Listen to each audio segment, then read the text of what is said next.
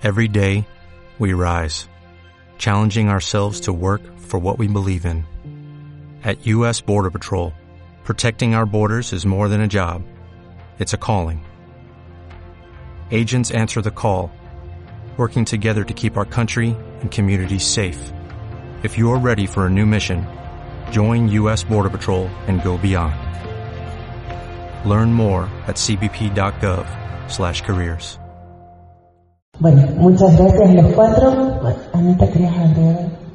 No, lo único que me queda como, como colgada en el tema del pueblo originario que te comentaba, digamos, nosotros cuando trabajamos la comunicación en zonas rurales, todo el tiempo está atravesado, digamos, por esa diferenciación que quedaron como en sector público, pero que tampoco son sector público, ¿no? Entonces las discusiones en realidad todo el tiempo lo están atravesando como sin fines de lucro, pero están en otro marco, digamos, en otro 33%, eh, y que por ahí en otras zonas del país no, parece ser algo eh, presente, sin embargo en nuestras provincias eh, los pueblos originarios tienen una presencia importantísima y las 12 experiencias de radio que desde 2012 a esta parte se abrieron, el 70% son en realidad licencias de pueblo originario, autorizaciones. Entonces ahí queda como una nebulosa que si bien queda como forzado en este y hay otro eje que es de, los medios públicos, también en ese eje quedan solapados, digamos, ¿no? Eh, entonces que también hay que poner el ojo porque no es menor, un avance importantísimo para pueblos originarios, pero que también implica poder discutir y conversar de qué manera, eh, probablemente no sea, pero sí están mucho más eh, hermanados con este, con este eje que el de, lo público.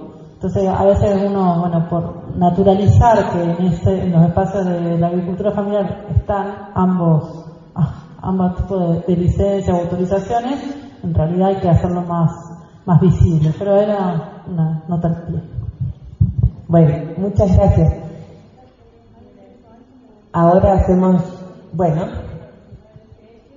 Bien, entonces ahora abrimos como un espacio de intercambio, si quieren participar alguien más, si quieren hacer comentarios, propuestas. Sí, Magdalena Doyle, Universidad de Córdoba.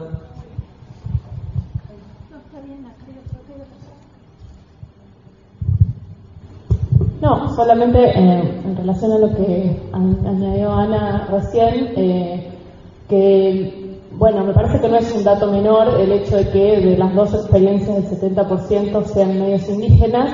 Yo creo que en términos estratégicos fue muy beneficioso para los pueblos indígenas ese modo de inclusión en la ley. De hecho, fue una demanda ese modo de inclusión a partir de una negociación, ¿no? Pero finalmente ellos estuvieron de acuerdo en que se fuera el modo en que estuvieran incluidos. Eh, y va a ser el piso de demanda de los pueblos indígenas, digamos, no es la idea ser incluidos en el sector comunitario eh, y creo que efectivamente estuvieron como en mejores condiciones, incluso que el sector de medios comunitarios. Mañana, cuando en la mesa sobre medios públicos estatales y estatales, lo vamos a, vamos a plantear de nuevo, pero más de 55 licencias, autorizaciones otorgadas, el 80% con FOMECAS, acceso a FOMECAS y demás. Entonces, va a ser el piso, digamos, que se está planteando, que ese va a ser el piso para una nueva ley, por supuesto de acuerdo a las condiciones de negociación, ¿no? Pero no van a, no van a intentar salir de ese lugar, digamos. Diego. Un dato menor, pero que nos siguieron la ley a reconocer a los pueblos originarios como personas de derecho público no estatal eh, no les exige la la personalidad jurídica, ni necesariamente la inscripción como persona de sociedad civil, y, el reglamento nuevo de FOMECA que se publicó esta semana, si no me falla la memoria, les exige la personalidad jurídica, lo cual es discriminatorio para, para los pueblos donde en la mayor parte de los casos no necesariamente se presenta esa personalidad. Igual el ASCA se las exigía antes, digamos, era un requisito está mal, pero había un reglamento del ASCA sobre, para pueblos originarios que una de las condiciones era tener personalidad jurídica del INAI y era una de las principales críticas de los pueblos del INAI.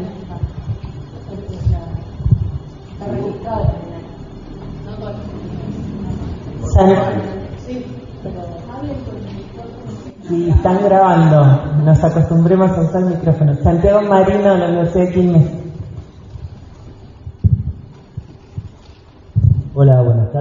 Quería decir una cosa, pero sumo otra de lo último que decían. Cuando discutimos la ley en el sector comunitario, tuvimos enfrentamientos, se lo llamarían esos términos, muy fuertes con los compañeros de pueblos originarios para ver de qué modo había que acompañar la definición de si pueblo originario reconocido o no por el INAI, etcétera, y más allá de lo que discutimos y cómo lo resolvió la ley, eh, luego el Estado tuvo que reconocer incluso a los pueblos que no están eh, registrados en INAI porque hay una definición de la ONU que así lo establece, los que se reconocen anteriores a la conformación del Estado Nacional, con lo cual si antes estaba y si ahora está, está mal y hay que este, plantearla, ¿no? Me parece que tenemos que, que tener en claro eso. Y lo segundo que quería plantear es que también en esa línea, yo creo que una estrategia interesante a llevar adelante luego del foro, sea en el documento final o en una estrategia política, si hay una nueva reunión con la comisión o lo que sea, es dar este tipo de discusiones eh, con las instancias que el Estado plantee, en este caso que el gobierno plantee, por ejemplo, porque hay algunas experiencias en las que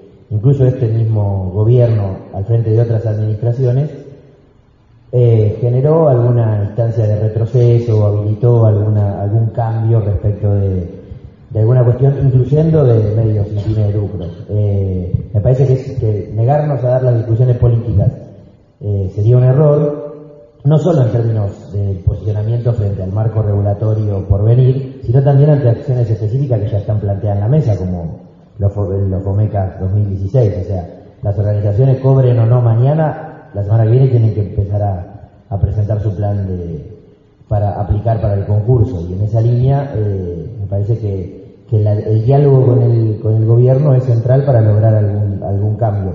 Digo, por ejemplo, en la radio en la que yo participo, que es eh, FM La Tribu, eh, se consiguió muchas veces pauta oficial de la ciudad en el programa de medios barriales que tiene el gobierno de la ciudad de la constitución del 94 y, este, y eso se consiguió a pesar de que la tribu no tenía todo el tiempo los papeles en regla, la, la, última factura presentada, etcétera, y sin embargo con el diálogo se puede conseguir algún tipo de cuestión, incluyendo alguna, alguna estrategia de contenidos a posteriori, que es la que hacía la tribu, porque es la que yo me acuerdo, que es vos pautás la publicidad del gobierno de la ciudad con el que no estás de acuerdo y puedes hacer una, una em, comunicación antes y después de la emisión del spot diciendo este medio no está de acuerdo con esta información que se va a pautar. Me acuerdo que era lo de la policía metropolitana, pero negarse a ese mecanismo de fomento sería un error, digo, como estrategias para tener de aquí en adelante.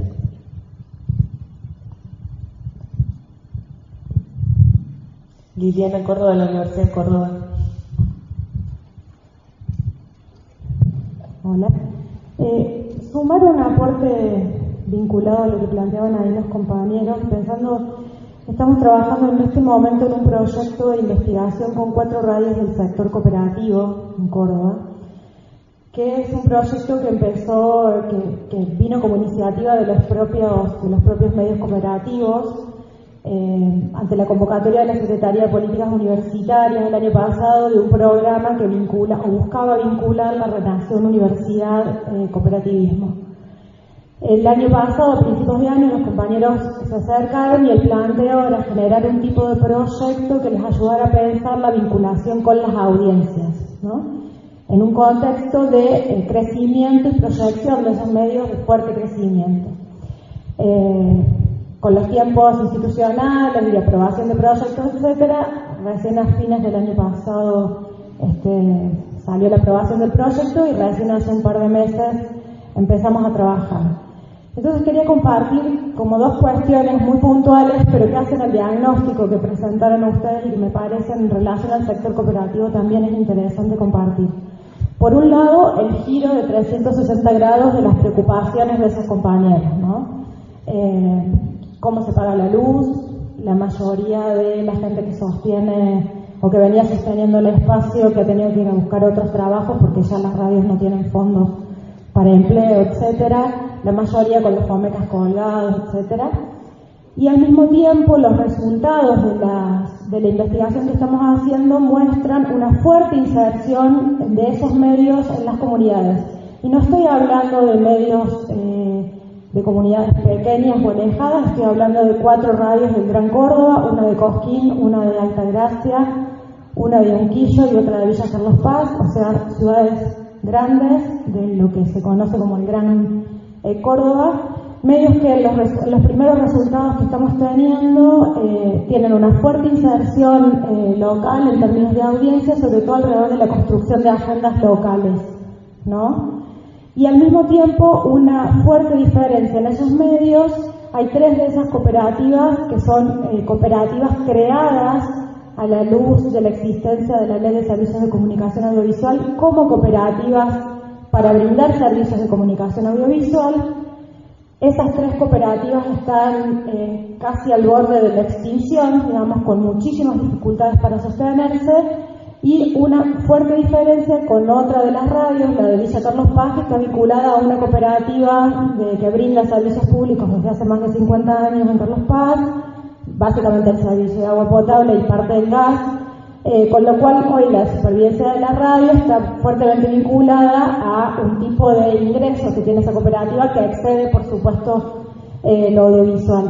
Pensaba en ese sentido lo importante que es el, sector em, cooperativo, ¿no? En, su forma de inclusión, tal como fue en la ley, y al mismo tiempo el tipo de economía solidaria cooperativa, el conjunto de desafíos que plantea para, para la cuestión del, audiovisual, ¿no? Eh, pero bueno, lo sumo como, como, como, un elemento porque me parece que es eh, un sector vinculado, que fue una gran discusión si eran, si no eran sin fines de lucro y que por lo menos en, en Córdoba ha tenido un fuerte desarrollo, o sea, la mayoría de, o, muchos de los medios nuevos han sido creados alrededor de la figura del cooperativismo.